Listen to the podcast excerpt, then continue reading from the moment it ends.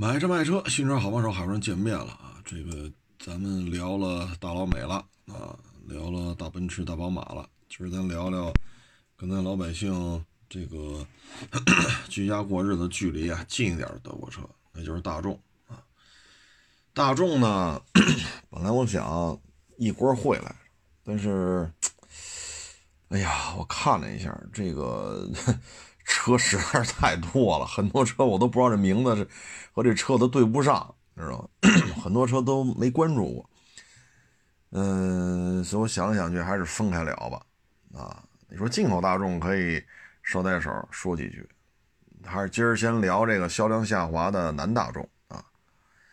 南大众呢，这个销量啊掉的还是比较厉害的啊，一九年卖了一百七十四，呃，现在卖了一百三十八。等于销量掉了百分之二十，这个是吧？这个确实是有点太明显了啊，掉的有点太多了啊。嗯，它的资历啊，其实挺挺挺老的啊，就是桑塔纳和切诺基，这应该算是咱们国家呃前辈级别的了，就是合资的这个主机厂啊，这算是前辈前辈级别。嗯，但是这个，哎呀，为什么混的就开始往下掉呢？啊，我觉得是这样啊。首先呢，就是原来大众系的 SUV 啊，第一款国产的就是途观，零九年、一零年呀，啊，记不清楚了，反正是那会儿的事儿吧。啊，然后呢是途观 L，然后又有了这个途昂。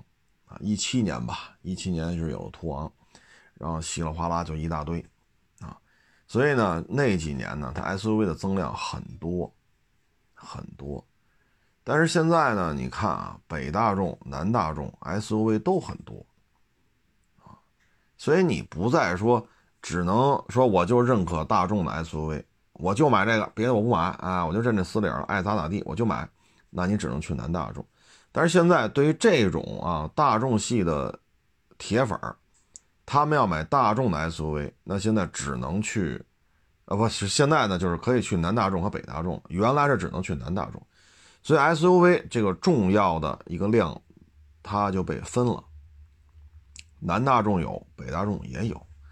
以北京为例，南大众、北大众的四 S 店都很多，啊，上网一搜，那北京密密麻麻一大片，啊。所以我看完了南大众，我再去看看北大众。虽然说大家心里也清楚，就是对标车型南北大众其实就是一款车型的两个版本，啊，没有什么实质性的区别啊。你不能说，你比如说这个 Polo 和辉腾，那这区别确实这这是俩车。但是南大众、北大众这些 SUV 它是对标来的，啊，像今年北大众的途昂，但是现在不知道叫什么啊，北大众途昂也会出。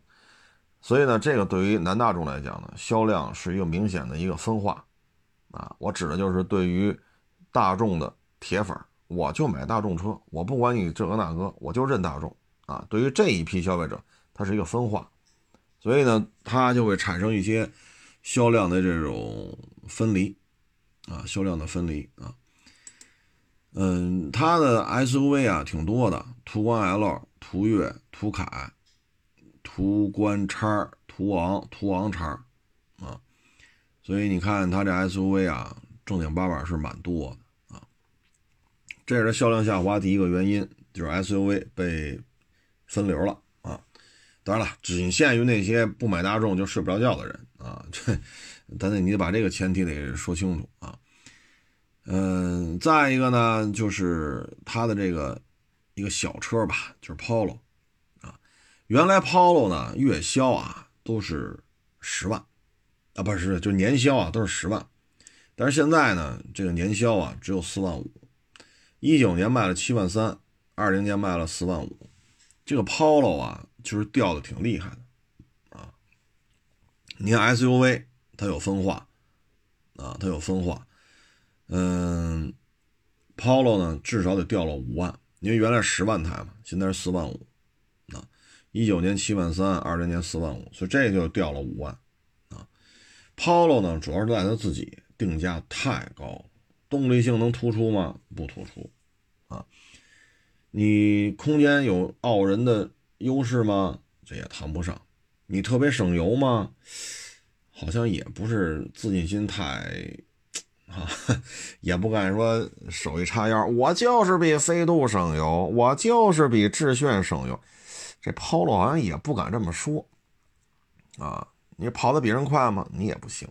空间比人大吗？好像也不是啊。但是你像现在咱们以北京为例啊，就这种道路状态啊，哎呀，这也就是春节期间不太堵啊。平时这个还是你像我这四十公里一天往返八十公里啊，要正常情况下没有疫情这种这个那个，基本就是四个钟头一天我得开四个钟头。你就这种速度啊。八十公里开四个钟头，您说我这个，我开一百五的时候，我这个底盘稳定性，我这个发动机噪音这那高转速，我上哪儿体验去？我要是一小时能开一百五十公里，我这八十公里上下班，我是不是半个小时开完了？我上哪儿体验去？那是高环上跑出来的，你上下班哪有这种路况？还一百五的速度开回来，那是飞回来的，那不是开回来的啊。所以你的优势体现不出来。但是呢，在这种走走停停、走走停停，哎呀，开的你都没有知觉了，你知道吗？那这个时候呢，咱这车就以抛了这种调性，油耗啊什么的，就所以呢卖不动也正常。再加上定价太高了，这个咱就不清楚是德国人出的主意，还是还是咱们这边中方啊？这这这我不清楚，定价是是。是德方是中方是到底是哪波人给出的主意？太高了，啊，真是太高了。飞度都说配置低、价格高，那不是也就八幺八吗？对吧？也就八幺八。你说致炫的？提车价就更低了，因为优惠大啊。致炫的优惠比这个飞度大，所以这个赖自己，这个跟南大众、北大众啊，呃，这这跟人都没关系，就是他自己的事儿。这是一个量开始往下掉了啊。零度呢，就是款太老了。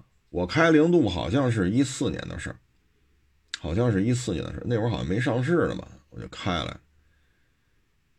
一四二一，你看这年头，本身啊，零度啊就是一个比较 fashion 的车型，它吸引的就是半大小子和这些大姑娘小媳妇儿啊，奢华宽体大轿跑。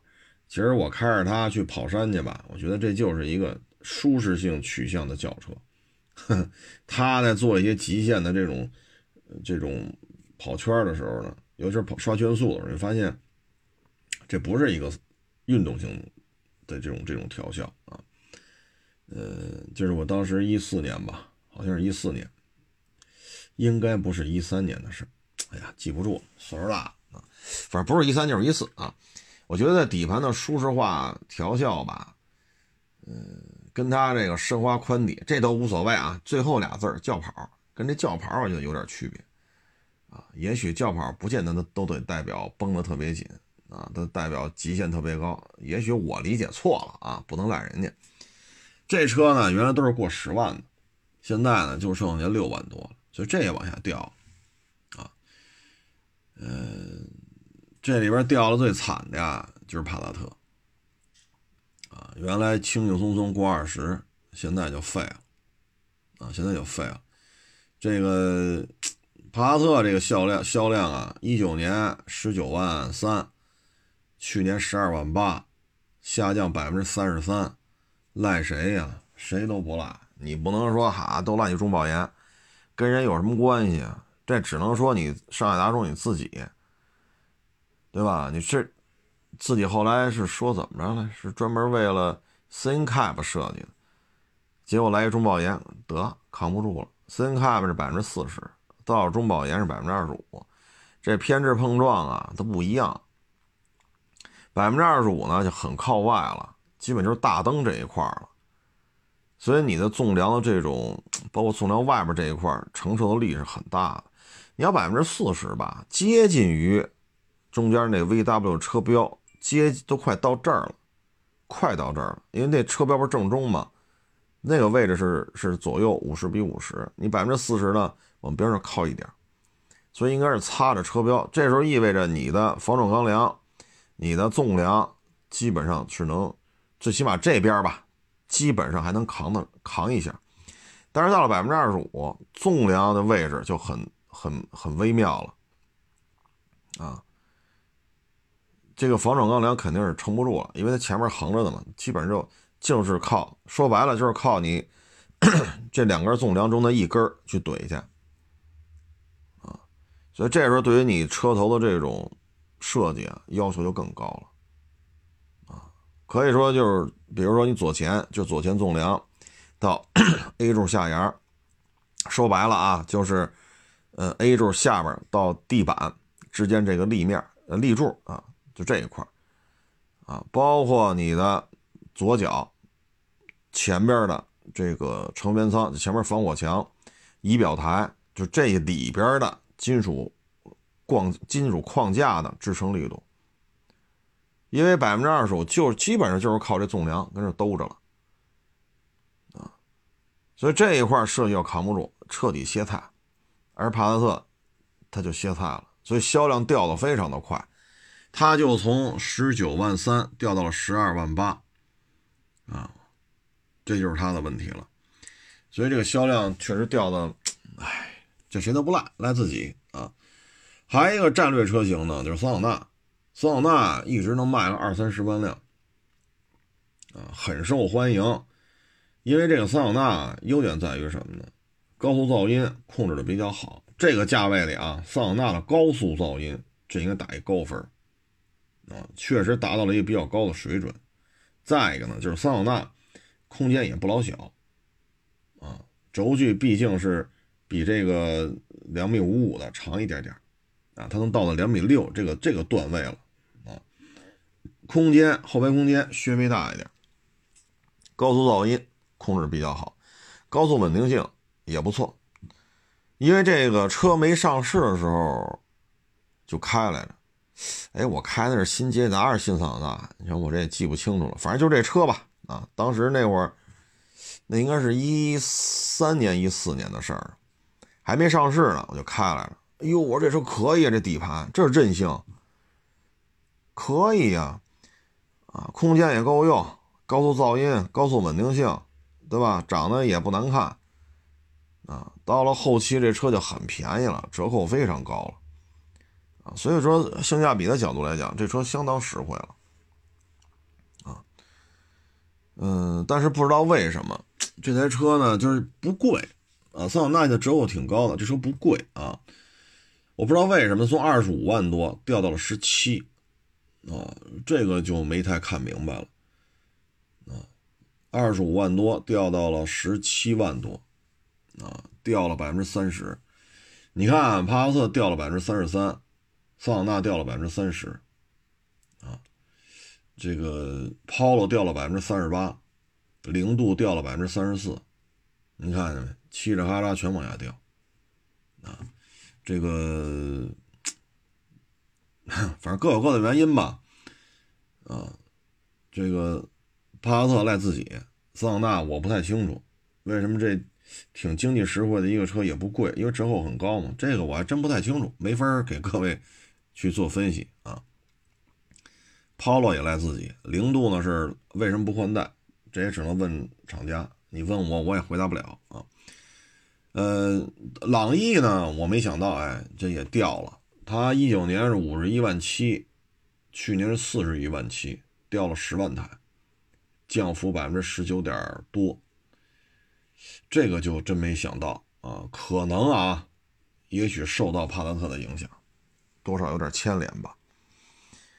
朗逸呢，作为家里用来讲啊，就是你要觉得桑塔纳太 low 啊，就是 不够高端大气上档次，朗逸呢，可能比较适合这种说预算不够，说来 B 级车这可能差点，那买一朗逸。啊，这车外形要比桑塔纳上上档次，啊，确实多了一些设计感。啊，再车确实也大，啊，确实要大。嗯，后排空间就就更更大了啊。这个1.5自吸的呀是忒肉了，啊，原来我们小兄弟买了一个，啊，哎呀，他说这车开着起急上火的，就得佛系啊，非常非常的佛系啊。这个 1.4T 的呢，开着之后噪音很低，动力也很好，油耗也不高。但是呢，他当时为什么没买呢？就担心第一双离合，第二 1.4T 比这个1.5自吸的保养要贵，对于汽油也更敏感。他当时买这车呢，就给家里老人说退了休了没什么事儿，是吧？身子骨也挺好的，开个车爱哪溜达哪溜达去呗，是不是？他说出钱给老人买一个，所以就考虑买一个1.5的吧，啊，稳定性好，对吧？不挑汽油，万一你东南西北到处跑呢？啊，所以就买，结果 就是太肉了啊！朗逸这车家里用还是挺好的，他一直朗逸、轩逸、朗逸、轩逸，他们一直较着劲啊。呃，但是这个数据下滑了百分之十九，嗯，这事儿咱说什么好呢？啊，只能增配呗。那像朗逸这种车，只能增配、增配、降价、降价、增配，没有别的解决方案了。啊，因为现款朗逸换代时间并不长，你现在说再换一次代吧，你得等这速腾换代，它才能换代。因为大家知道，老是速腾玩剩下了，人换代了，这套东西库嚓，朗逸、宝来改吧改吧接着用，哈哈，基本上就这么一个，就这么一个关系，就好像就好比过去啊，家里孩子多，老大买新衣服，上小学了，啊，然后。呃老二上小学，老大的衣服小了嘛？老大长大了，把衣服改缝缝补补给老二，老大再买新的，啊，等老大到小学六年级了，可能老三又上小学了，那老二再把衣服给老三，老大再把衣服给老二。过去家里孩子多，穷不都这么弄吗？不买那球鞋，买那书包，都是老大先先用嘛。小孩长得快嘛，然后就给老二，老二完给老三，老三给给老四。过去生孩子一生不都五六个吗？还有生六七个的，啊，所以速腾和朗逸和宝来之间嘛，基本上就这么一个，大体上看是这么一个玩法啊。所以我觉得朗逸你换代吧，现在没到时间，没到时间节点，所以只能是增配降价，增配降价啊。但是这卖的应该还行吧？啊，这个数据因为也是一个官方渠道出来的。我没想到是下降了百分之十九点三啊！这个数据啊，因为我这些年吧，我都用一家的数据啊，因为你会发现，你你做这个节目，你做的时间长，你会发现，各个厂家的销售数据，各个渠道出来的数是不一样的，特别是细分类啊，所以呢，我怕这个，咱就找一家啊，这些年我的数据都是从一家来的，我不再去。呃，今儿看这个靠谱点吧，不就是这个？那，明天我感觉这不对，换那家的数据啊。所以基本上我都是一个数据供应商，用他们的数据来做。但是这个朗逸呢，我觉得四十一万多这家可能写错了啊，因为朗逸我记得是卖了四十四万九啊，所以它这个数据，嗨，甭管怎么说吧，反正下降了啊，四十四万九也好，四十一万七也好，你一九年都是卖了五十多。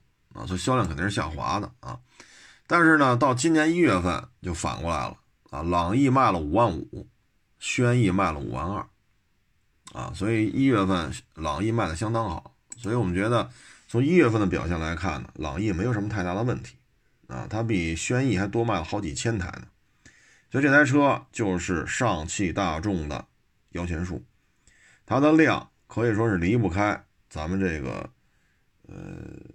就是整体上汽大众的量离不开朗逸，朗逸要再趴了，那对于上汽大众来讲，这就是致命的威胁了啊！因为它一年四五十万的量啊，所以朗逸这个呢，总体看嘛是下降了啊。SUV 呢，途观 L 也下降了啊，从十八万八降到了十七啊，所以这个也下降了。嗯，这个呢，主要是也是跟碰撞实验多多少少有点关系。再一个呢，就是北大众也有类似的车型了，还一个呢，就是竞品车型太多了。你比如说过去它的对手是谁呀？过去途观 L 的对手只有 RAV4、奇骏、CRV 啊，没有其他的说太啊，对，还有那个别，还有那个别克啊，还有别克那 S，基本上就这几个。但是现在呢，你看啊，这个皓影威兰达，再加上北大众，你这个这几个你都不好对付啊。皓影、中保研干成那样了，销量很高啊，对吧？然后你看那威兰达卖的也还行，都是这么大的车，都是这个价位，你呼啦啦呼啦啦冒出这么多来，这个市场是咱们车市是在下行，对吧？这个大的基调是没有错的，一八年到现在一直在下行。你的对手太多了，中保研、薛威，但是你你说这事儿吧，你说皓影撞成那样，卖的很好啊，所以这只能说竞争对手太多了。途观 L 能做的只能是降价增配，这也没招啊。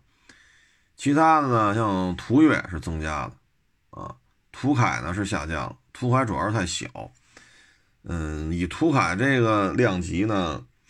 途凯要是去跟这个 CHR 啊、啊奕泽呀、缤智啊、叉 R V 啊、逍客啊，其实这些车竞争呢，我觉得可能火候还欠一点。这个车吧，我觉得挺有意思啊。车呢确实是不大啊，但是轴距挺老长的啊，两米六五一啊，两米六五一，这轴距不短啊。嗯，但是我觉得这车吧。好像大家不太认啊，途凯可能问题就是在不太认这个方面了啊。嗯，自动挡如果说想气囊多一点，就得到幺三九九这个价位啊。往下那俩档呢都是俩气囊的，这个配置啊，嗯，稍微少了点啊。嗯，幺三九九的话呢，咱这一点五自吸吧。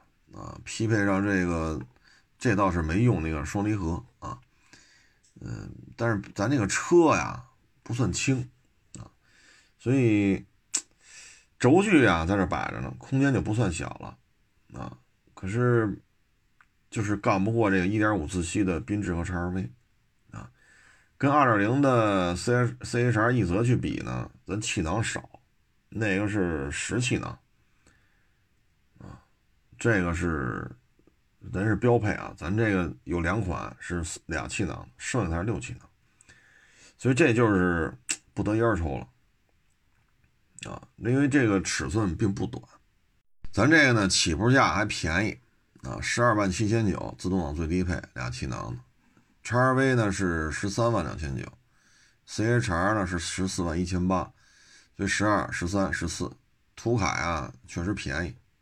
确实便宜，呃，轴距呢确实也占优势，两米六五一，C H R 两米六四，缤智呃叉 R V 是两米六一啊，轴距呢确实也占优势啊，嗯，价格呢也占优势啊，嗯，但是这个动力啊就略显一般。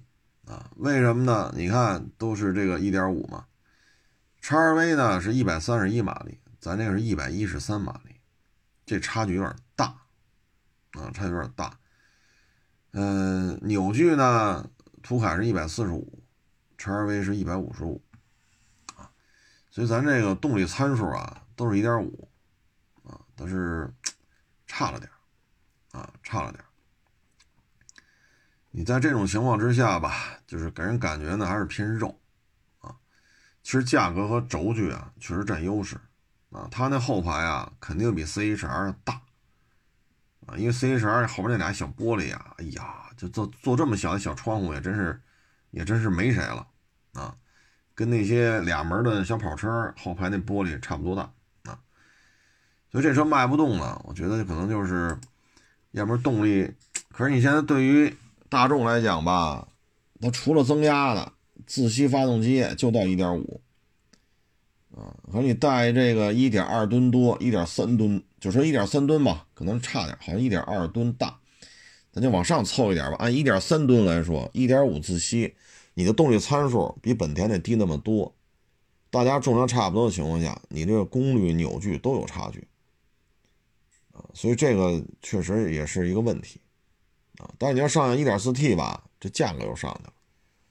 再一个，你这个就是认死理儿啊，只要上 1.4T 就得是双离合啊这有时候就是也是比较固执吧，啊，因为你看它出口北美的车型，双离合用的很少很少。再像途锐，啊，你看途锐、途昂，很多人说这俩是一个车，其实这底盘不一样，那发动机布局都不一样。你不能说都是 2.0T 啊，这个呢，你打机盖你搂一眼，那不一样。再一个呢，就变速箱也不一样。所以呢，就是现在我们只能说，大众啊，对于中国市场是有点认死理了。海外市场并不是这样，说一刀切全是双离合，不是双离合那就不行，挂增压直喷就得挂双离合。海外不是这样啊，所以这个就是，就是知道消费者担心，还要强推这个啊。反正质保期要坏了吧，你厂家要免费修，这免费修不还是自己出钱吗？你说这事儿，咱就觉着有点搞不明白了啊。嗯，途昂呢还凑合吧，啊，途昂，嗯，基本上还是七万多，啊，原来是卖到八万多，现在卖到七万多，还行啊。嗯，途昂基本就是靠降价吧，啊，没有谁比它说这么大还还便宜，你现在够呛了。你要还嫌着说这价钱不行，还还要大的，您只能看看什么依维柯、全顺去了。那二十多万，比这途昂大啊。探险者呢，三维尺寸比它大，但探险者你说二十多万，它现在指导价途昂不是官方下调了吗？下调之后又现在实际当中又优惠好几万，所以它这个价格，探险者现在也做不到啊，做不到。可能你要想比它还便宜，你只能看看那个帕里斯蒂了。啊帕里斯蒂二十九万多，原装进口的，那个不老小啊，也不贵，三点五啊，所以性价比确实做的很好。这车呢，我觉得今年就二零年比一九年销量下滑呀，我觉得主要问题就是什么呀？款型老。再一个呢，途航的问题在于，你为什么不把六座版作为一个标配？你愿意买六座的，你就买这个；你要买七座的，那边是六座、七座随便买，不。啊，现在我就不，我就得给你弄成选装，而且你选一个，你说消费者去上汽大众，说我交钱啊，我交定金，我要订一六座，你等着去吧，一个月也是他，俩月也是他，仨月也是他，哎，你这就没意思了啊，这这这么干就没意思了，你又不是生产不了六座的，对吧？这跟你说几年验车上这没关系啊，就是因为它车身很宽大。第二排中间如果通道的话，它一六座版的话呢，对于这种需要照顾老人、照顾小孩的大家庭来讲，它第二排乘客去照顾第三排的人，或者第三排要来第二排，它方便。凡是这个咱听众朋友啊，凡是说跟老人住一块又有小孩了，你又得照顾老人，你又照顾小孩了，我这么一说就应该特别有同感啊。但是不啊，我就不，你说你这不是较劲吗？对吧？你出一个选择啊，这边六座，这边七座，啊，店里都供货，啊，都供货，你不用你等，你就反正都有，你你只非得说我挑色挑配置，呃，这个那那可能等个十天半个月。你要是说就随大溜的，比如黑色的，啊，三八零低配、三八零高配，我这都有六座、七座，那我觉得销量啊还得往上努。它从八万多掉到七万多，它要如果六座成标配。哭嚓就能顶回去，就能从七万多再顶到八万多去，没问题。他现在不这么做呀？咱们节目当中也说过，可能也许大约母就是给这个威然留口饭吃啊，就是留口饭吃。威然呀卖的太惨了啊，呃，这个威然这这，唉，反正。马队见过啊，见过，确实见过威然这车，但是怎么看马队特臃肿，你知道吗？没有那种说，呀，特别有有有这种气势、这种霸气啊什么的，没有啊。这大体格子就是特臃肿啊。你像塞纳吧，也号老大了啊，但是塞纳看着吧，这是一 MPV 的样子，威然就看不出来，哎，所以你说这事儿咱也整不明白。这这个东西怎么就做出来？怎么就不像是一个 MPV？哎呀，这反正也是，咱也不太明白了。这只能看厂家这是德方的意见占据了上风啊，还是中方的意见占据了上风？反正甭管谁吧，以大众啊也好，奔驰、宝马、奥迪啊，他们做这种类似于 GL 八呀、类似于奥德赛啊、类似于塞纳这种 MPV 啊，都是不得烟抽啊，所以弄这威然呀很吃力啊。反正我是一直就说，您要是说真是需要一 MPV，我个人建议啊，说我就大众不买，我不买大众，不是我我我就得买大众啊，除了大众我什么都不买。你要这精精气神儿您这劲头子，你就买一个六座四驱那个途昂就完了，那个都比这个像 MPV 了啊！再一个，那途昂离地间隙怎么说也比这高吧？那四驱虽然说性能也不咋地吧，但好歹它是个四驱，这你不能否认吧？啊，然后选一六座，底盘高点有四驱，有六座，哎，还挺便宜，优惠好几万，齐了。齐了啊！可能大众吧，一算账，这边两万多，我那边出一六座，然后这两万多就没了呀。你那边弄两弄六座，你能保证六座版能卖两万辆吗？就增量啊，能增出两万辆来吗？你说这咱也保不了这个。你万一卖不到六座版，不能增加两万辆，我掏钱补这窟窿去。那两万辆途昂这我也掏不起这钱呐，这 这。这这卖什么也卖不出这价钱来，我这个是吧？咱咱也没法跟人厂家拍胸脯许愿去啊，所以可能啊就觉得我要标配六座途昂，我威然就彻底趴架了，那我就不标配啊，保一个威然，毕竟你花这么多钱弄出来的，好家伙，一九年上市，二零二一年啊，二零年上市，二一年就停产，这也不合适吧？你怎么着也得混几年吧？我估计这后续啊，就威然啊，它应该出什么呢？六座，啊，它应该出六座。再一个，条件允许，你上一四驱就完了，啊，可能厂家就哎呀，我要上一四驱，我上一六座，那是不是就影响到途昂了呢？所以就是说，您这车啊，弄的是四不像，就这威然，像 MPV 吗？不太像，像 SUV 吗？这定位。又不像途昂，途昂一看就是个 SUV 的样子。你说，哎呀，这个劲头子拿捏的也不知怎么就弄成这样了大体格子吧，好好大个，后备箱空间是那样的，第三排空间是那样的，就这个，你就不能给它弄得正常一点吗？咱有时候咱就说嘛，你照买一塞纳了，照着抄，不会沿着照着抄总会吧？拿尺子量，把那众泰皮尺布挖过来。抄都不会，G L 八呢？上汽通用、上汽大众，你你把 G L 八是吧？你你这不方便吗？很方便吧？都是上汽这个、上汽那个，照着那抄还不方便吗？那图纸都能弄出来，是不是？那也没抄像了。所以我说啊，这他妈也是本事。我跟你说啊，照着抄都抄不出个所以然来啊，你这就没救了啊。所以这个。我反正推荐啊，就是您要是就就是喜欢大众啊，我就喜欢双离合那哆啰哆嗦那劲头子啊，不哆嗦我他妈难受，那您就买一途昂去，慢慢等这六座版慢慢等，然后还还一个让人觉得特别差劲的做法就是什么呢？四驱三八零必须是带天窗的才能选六座，你说我不要你这天窗，你这天窗太大容易坏。我要的没天窗的三八零四驱，不行。你要要那个就没有六座，花多少钱不卖你？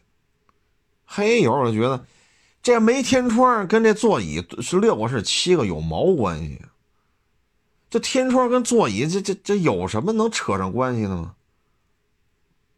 所以你看没有，就上汽大众吧，就是你销量都下滑成这个德行了，怎么这买卖还这么轴呢？哎呀！这东西真是百思不得其解啊，完全搞不清楚这这这他们这帮人要要干哈啊？嗯，整不明白啊。我觉得解决方案呢，帕萨特只能等着换代了，然后就没事撞撞呗，多公布点碰撞实验视频，自己撞去啊，没招了。这帕萨特呀，是这次碰撞实验这中保研啊，最可以说唯一一个受到中保研碰撞实验影响的车型。您 G L 八没事儿皓影没事儿思域没事儿撞成什么样没事儿这几个车不耽误卖，你帕萨特就有事儿啊，所以这是活该。解决方案就是等换代吧，你这玩意儿没法弄了。你现在增重版，好家伙，哎，早干嘛去了，是吧？SUV 呢，这个，嗯，还行吧，就是途观 L 和这个途岳，基本上这俩车啊，一个卖了十七万多，一个卖了十四万多，也就这俩车卖了三十一二万，还行啊，所以只能做增配。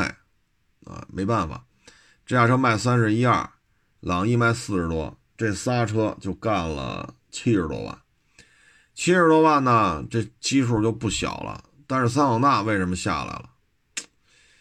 嗯，原来桑塔纳都能卖到二十多嘛，一九年卖二十五，你现在卖十七，啊，如果你还能卖到二十五呢，你那边那仨车加一块朗逸、途观 L、途岳这仨已经七十多了。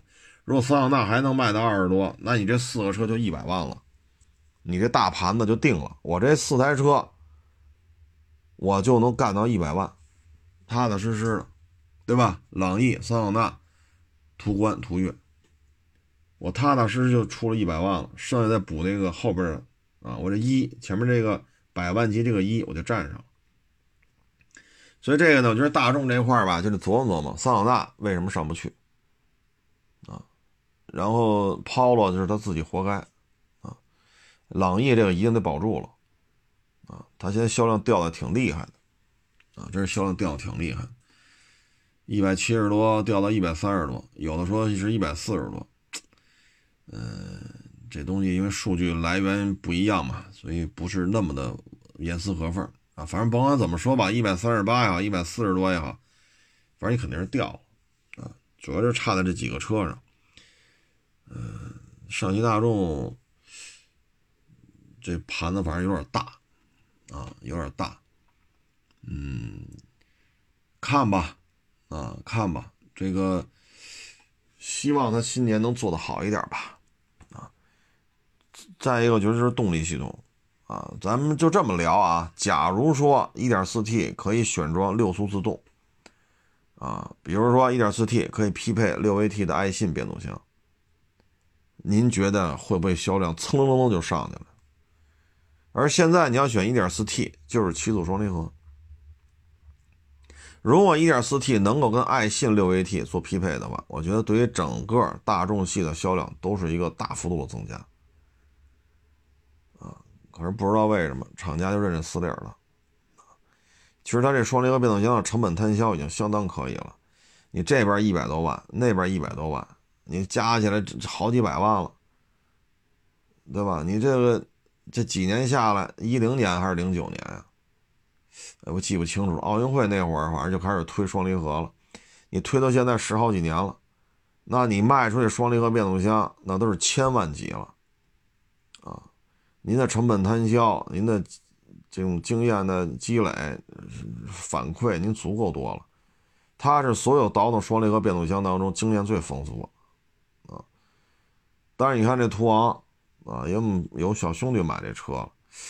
他说这个跟车的时候收踩收踩，就车速别太快啊，呃一二十、二三十、三四十收踩，就尤其是早晚高峰的时候，还是哆嗦啊。他那车是一七的吧，一七年买的，跑了也不大，两三万公里，还这样啊。你要换成途锐的那个八 AT 呢，是不是能好一点？呃，就是它已经是双离合经验最丰富的，在国内的保有量，说双离合变速箱啊，销售量最多的那肯定是大众，但是做到今儿，它还是有这么一点点的抖动，啊，所以这东西有进步吗？有啊，比零九年、一零年的双离合稳定多了，抖动也比那会儿小多了，但是它还是有啊。大众这玩意儿，它一旦要放开了爱信的六 AT、爱信的八 AT。哎呀，这销量可可能就会增加一个量级啊！但是大众就不啊，嗯，目前看吧，它的 MPV 卖的都不好啊。途安 L 呢，基本上就是打酱油的了啊，销量极其低迷啊。嗯，现在二零年吧，算是勉勉强强保住了一年卖了一万台以上的这个底线啊。按照现在的趋势吧，二一年可能这个途安呀，年销一万这事儿可能都不好说了啊。呃，新能源汽车吧，在这个量当中吧，卖的不是太多啊。途观 L 混动呢，卖了一万一；帕萨特混动呢，卖了一万七，啊，这大概就是两万两万八吧，加一块两万八。朗逸呢，卖了两千多，这差不多就是三万台吧，啊，然后还有点其他的，反正它的新能源汽车卖的很少，这也是需要大众要改进的。但是你玩混动吧。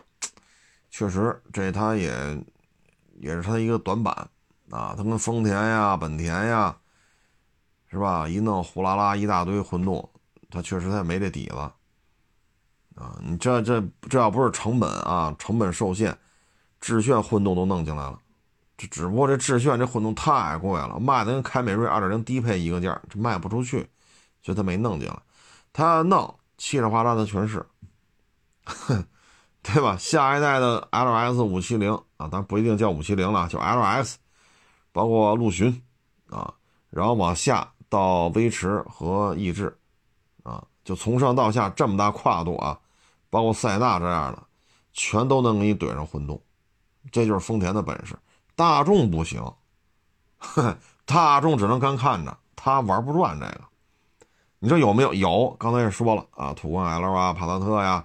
这个那个呀，好歹也卖了三万多台混动的啊，但是确实成熟度啊、实际的驾驶反馈啊、耐用度啊，你跟丰田为代表的这个还是有质的差距，不是销量的差距这么简单，质的差距，所以这是大众的目前一个短板。但是现在大众好像对混动也不是太上心了，他现在就是推的 ID 系列，就纯电吧，咱也别弄混动啊，反正也弄不明白啊。不像丰田弄了这么这么老多年了，像那当年第一批的那个国产那普锐斯，你这这到现在好，奥运会之前就弄出来了，你这，哎算了，我也不跟你玩了，直接上纯电。所以现在大众呢，二一年应该是纯电的一个，应该说是一个发力的一个一个年份啊，看看吧，上汽大众纯电这块能增加多少啊？嗯，如果新能源这块能走点量吧，对他来讲也还好一些啊。嗯，对于大众来讲吧，基本上就这么一个状态。嗯，有些事情是可以改的，有些事情是真的是不好改啊。像威然这个已经这样了，你说再这这这退回去重新设计一遍，这个不现实 啊。因为研发一个车，这个那多少钱，多少年的时间，反正威然就这德行了。呃，你喜欢你就买，不喜欢拉倒啊。而且这车呢，据说也没什么优惠，它不像途昂一张嘴好几万的优惠啊。哎呀，我总觉着威然的这种现状是在给途昂做促销啊。我总感觉啊，去店里看这个威然去了，看着看着发现旁边一台六座的四驱途昂，再一聊价，哎呦喂，得了，买它吧。我老觉得四 S 店里边会有这种景象在上演啊，嗯。你说威然这玩意儿，哎，没法说呀，啊！但是好消息呢，就是北大众今年的途昂肯定会出来啊，大家可以再去等一等，看看北大众那个配置是不是六座版就放开了啊？然后配置上是不是是吧？颜值方面是另外一种风格呀，啊！因为看了一些谍照嘛，北大众那途昂应该是流线型会多一些，南大众那个这个直线呀、直角啊可能多一些。这个等吧，今年等等啊，北大众这个应该是就是出来了啊。然后今天朋友圈吧，就是发有网友说啊，说四个女骑手在摩托车前面跳舞，然后后来说就出车祸了啊。有的那个群里边跟我说呢是死了一个，有的群里边呢跟我说死了俩，嗯。这具体的我也没法核实去啊，因为不是北京这边的事，是离北京千里之外了啊。这个啊，只能是再次提醒各位啊，一定要控制，骑得慢才能骑得久啊。嗯，这个还还有另外一个呢，是男的啊，那个摩托车也撞了，小腿以下那半截没了。哎呦，我老天呐！我一看，哎呀，这这还没到元宵节呢，你说这家里爹妈可怎么办呢？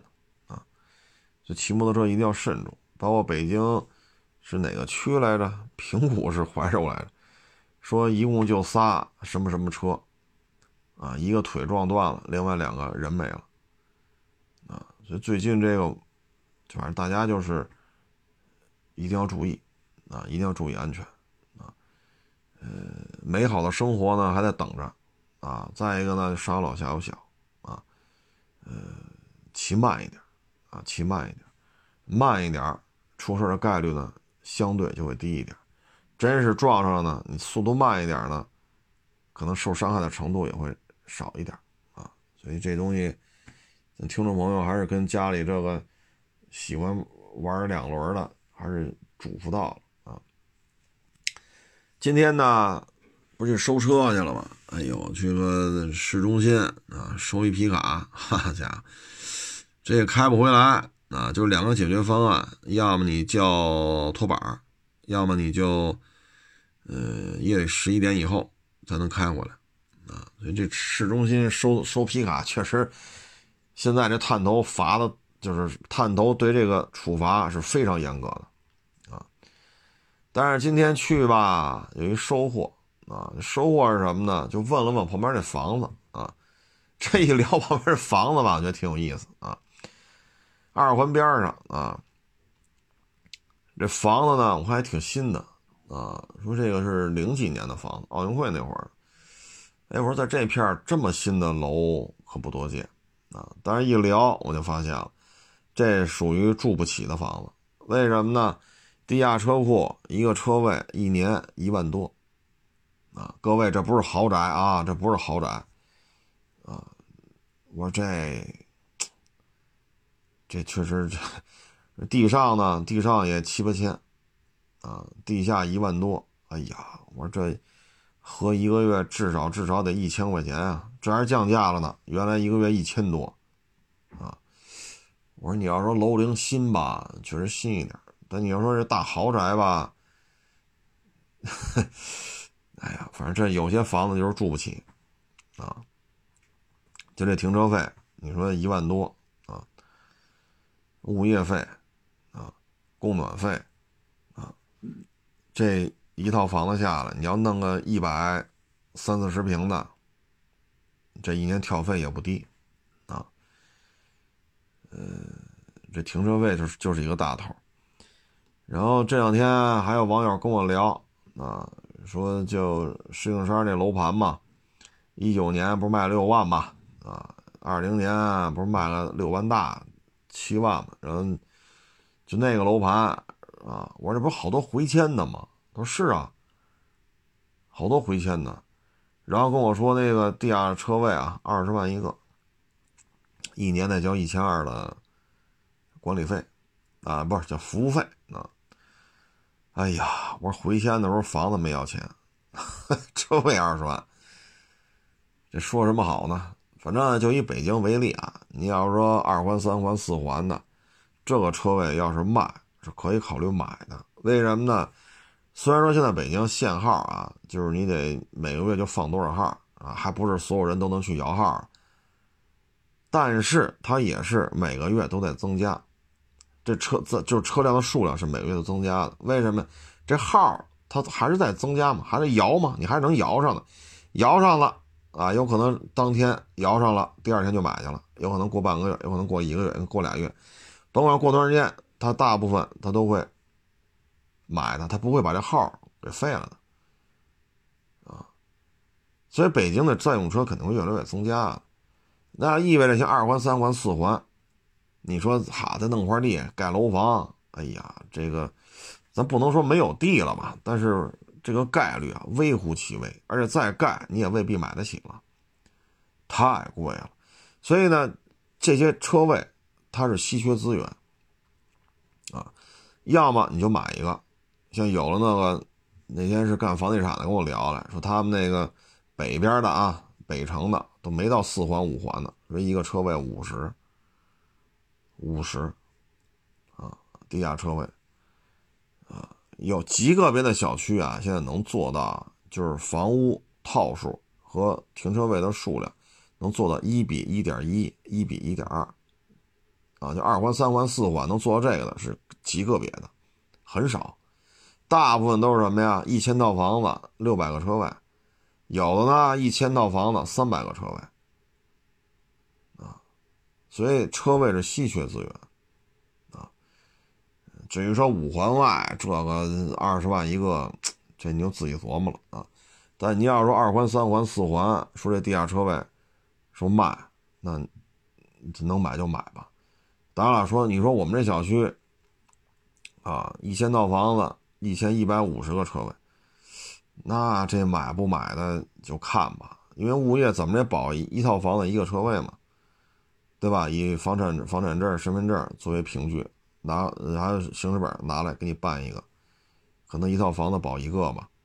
因为你已经做到一千套房子，一千一百五或者一千一或者一千二个车位，啊，所以这东西你具体看。你要说我们这一千套房子就三百个车位，现在卖，你你买一个吧，你赶紧买一个，啊，这绝对停车这太费劲了，啊，所以车位吧，这都是我们小时候没想到的事儿，啊，都没想到这辈子还能买得起汽买得起汽车啊，现在买个车位好几十万。啊这就是社会发展的不同阶段嘛，它有不同的诉求啊。嗯，这个东西只能具体问题具体分析了，因为每个小区不一样，每个人的经济状况不一样啊，所以只能是个案分析了。最近这不是连着收了好几个车嘛？哎，有时候呢也出去，出去呢，你像前前几天吧，啊，溜达溜达就溜达旁边一个。就是进那个啊，就算挨着山了啊，在那溜达。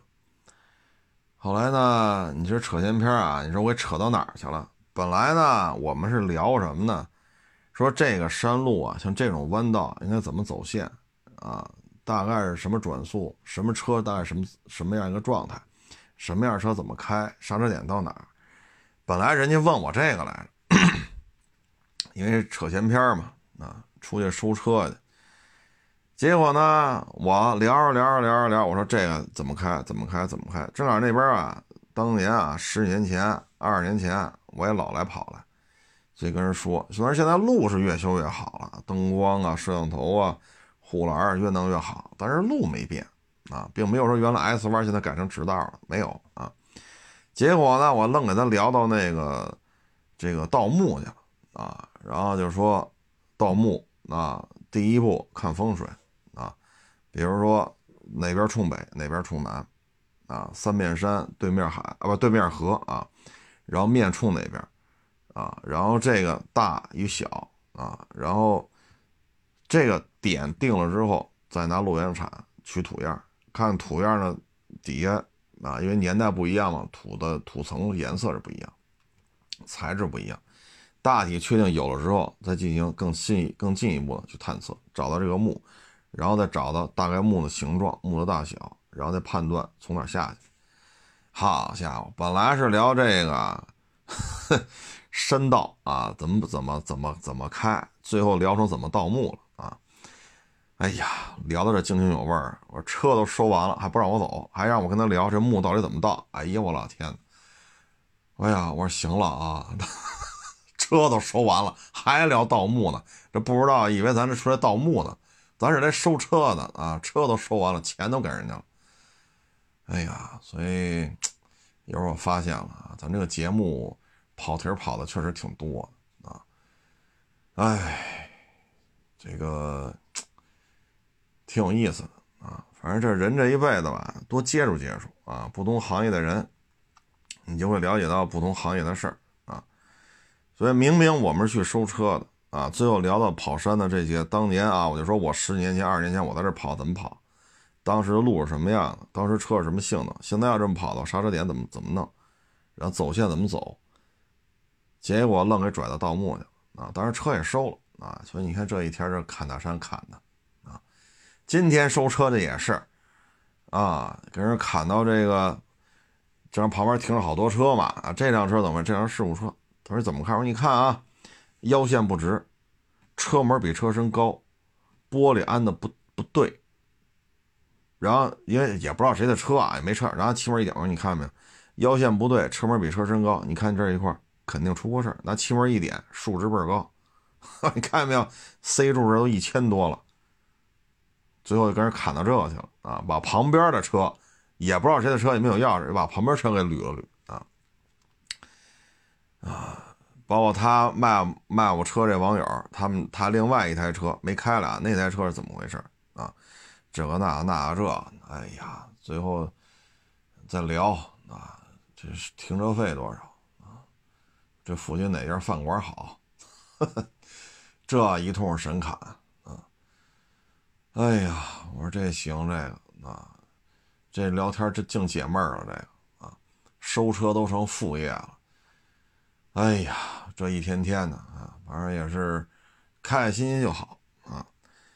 行了，这个不多聊了啊。这个这两天啊，走道走多了啊，再加上上楼梯下楼梯，哎呀，再赶上去山里边收车去，这个那那个这，这两天膝盖都疼啊。昨天晚上膝盖就酸了啊，就睡不着觉。我在沙发上坐着揉这膝盖，揉到凌晨三点多。这膝盖这劲头子才过去，这才睡得觉啊。然后上午又去做节目去，下午又收车去。哎呀，这确实岁数大了啊！干这行啊，真是啊，怎么就，嗯，伤病是越来越多啊，伤病越来越多。嗯，嗨，没辙啊，这行反正就是辛苦钱呗。行了，这个不多聊了，谢谢大家支持，谢谢大家捧场，欢迎关注我新浪微博“海阔试车手”微信号“海阔试车”。